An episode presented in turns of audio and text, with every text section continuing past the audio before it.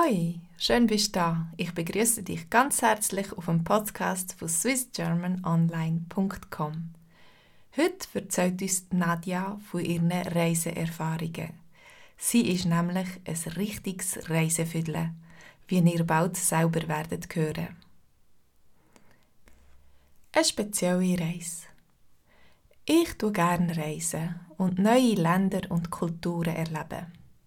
Mit 19 bin ich das erste Mal allein geflogen, und zwar für einen Sprachaufenthalt auf Irland. Und das ist nur der Anfang von meiner Entdeckungsreise.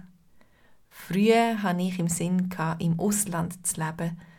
Wo genau, habe ich aber noch nicht gewusst. Vor circa neun Jahren bin ich das erste Mal auf Costa Rica. Das ist meine erste Reise außerhalb von Europa. Gewesen. Ganz allein bin ich 15 Stunden unterwegs. Gewesen. Eine Freundin von mir hat da Spanisch gelernt und ich bin sie für zwei Wochen besuchen. Für mich ist Costa Rica ein Paradies gewesen. und ist es auch heute immer noch. Das hat mir den Anreiz gegeben, mehr von Lateinamerika zu entdecken. Kurz darauf habe ich gekündigt und bin bald auf meine sechsmonatige Soloreise kreuz und quer durch Südamerika aufgebrochen. Angefangen hat es nach einem 17-stündigen Flug zu Ecuador. Dort bin ich direkt in die Dschungel, an Amazonas. Das war sehr eindrücklich. Ich habe sogar eine Anaconda gesehen. Dann bin ich in einen zweiwöchigen Spanischkurs an der Küste. Nachher hat meine Freundin, die ich damals zu Costa Rica besucht habe, in Ecuador besucht. Wir sind die Küste darauf gereist und haben Wellen zum Surfen gesucht. Nachdem sie gegangen ist, bin ich wieder ins Flugzeug gestiegen und bin weiter nach Galapagos. In Galapagos habe ich Freiwilligenarbeit geleistet, aber vorher hatte ich noch ein paar Tage Zeit, um die anderen Inseln zu besichtigen. Viele machen eine Bootstour, aber mein Nachbar im Flugzeug, ein Ecuadorianer, hat mir empfohlen, auf die Insel Isabella zu gehen. Das sei die schönste. Spontan bin ich seinem Rat gefolgt und ich habe es nicht bereut. Ein weißer Sandstrand, eine Bucht voller Korallenriff, wo man hat können schnorcheln und man vom Pinguin zum Seepferdli, einem Seeleu, einem Riffhai und dem Meeresschildkröt alles gesehen hat. In diesen paar Tagen auf der Insel Isabella habe ich ein paar Tender kennengelernt, wo mir besonders gut gefallen hat. Und wir sind im Kontakt geblieben. Nach meiner freiwilligen Arbeit auf der Insel San Cristobal bin ich ihn noch einmal besuchen, bevor ich dann nach Peru weitergezogen bin. Von einem Ort zum anderen bin ich viele Stunden mit dem Bus unterwegs gewesen. Ich bin länger an der Küste als denkt. Wieso? Wegen dem Surfen natürlich. Peru hat unglaubliche Wellen und fast gar keine Leute im Wasser. Das Einzige, was mir gefällt hat, ist das Grüne. Die ganze Küste von Peru ist Wüste. Darum habe ich es richtig genossen, als ich endlich nach Cusco zum Machu Picchu gewandert bin. Die Wüste ist schon interessant, aber ich habe halt gern grüne Wiesen und Wälder. Nach dem Machu Picchu bin ich immer noch per Bus weiter an Titicaca-See, einem höchsten beschifften See der ganzen Welt. Darauf bin ich im Norden von Chile, in die Atacama-Wüste. Dann habe ich einen Abstecher nach Argentinien, nach Cafayate gemacht, zum Wein degustieren,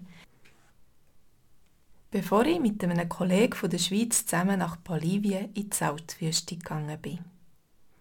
Nach zwei Monaten durch Peru, Chile, Argentinien und Bolivien habe ich den Bartender von Galapagos vermisst. Wir sind immer noch in Kontakt und Galapagos ist für mich das Highlight Darum habe ich mich kurzerhand entschieden, zurückzugehen. Aber was für eine Reise! Zuerst musste ich auf Chile zurück, wo ich mein Surfbrett reparieren lasse. Dann bin ich wieder mit dem Bus auf Peru zurück, wo ich ein Flugzeug in Norden von Peru genommen habe. Aber halt, Als ich schon vor dem Gate war, haben sie meinen Namen aufgerufen. Und ich musste zurück zum E-Check-Schalter. In Peru muss man das Frachtgepäck kontrollieren lassen. Das habe ich aber nicht gewusst. Immerhin haben sie auf mich gewartet und der Flughafen war nicht so gross. Im Norden von Peru angekommen, habe ich wieder einen Bus genommen nach Guayaquil, Ecuador. Und von dort habe ich dann das Flugzeug zurück auf die Galapagos-Inseln genommen. Aber auch da hat es Komplikationen gegeben. Ich bin schon im Flugzeug gesessen, da ruft die Flight Attendant meinen Namen. Ich, ja, das bin ich. Was ist los? Ob ich mein Frachtgepäck beschreiben kann, haben sie gefragt. Ich habe es einigermaßen beschrieben. Dann haben sie gesagt, ich soll mitkommen. Mit dem Mann von der Security bin ich über das ganze Flughafengelände bis zu meinem Gepäck gelaufen. Dort musste ich es noch identifizieren, weil sie beim Einchecken vergessen haben, den Kleber drauf zu tun. Dank der Dame am Schalter, die sich noch an mich erinnert hat, hatte ich nochmal Glück. Gehabt.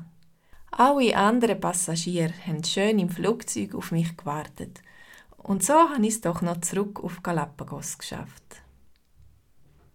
Ich hatte eine unglaubliche Zeit. Die Geschichte mit dem Bartender hat aber schöner tönt, als sie schlussendlich rausgekommen ist.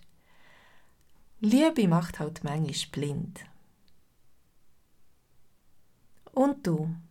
Bist du auch schon allein gereist? Wenn ja, wohin?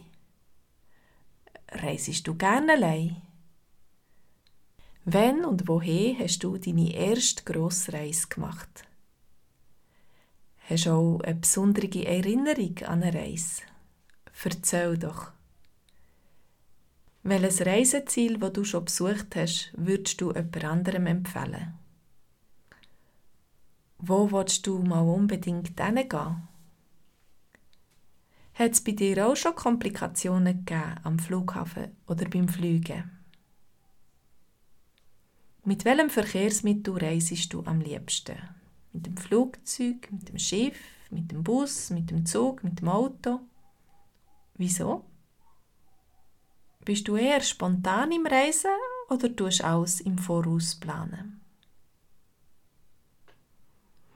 Diese Fragen sollen eine Anregung sein für unsere Konversationen in unserer Konversationsgruppe. Komm doch auch und du mit uns dein Schweizerdeutsch üben. Ich würde mich auf dich freuen. Tschüss!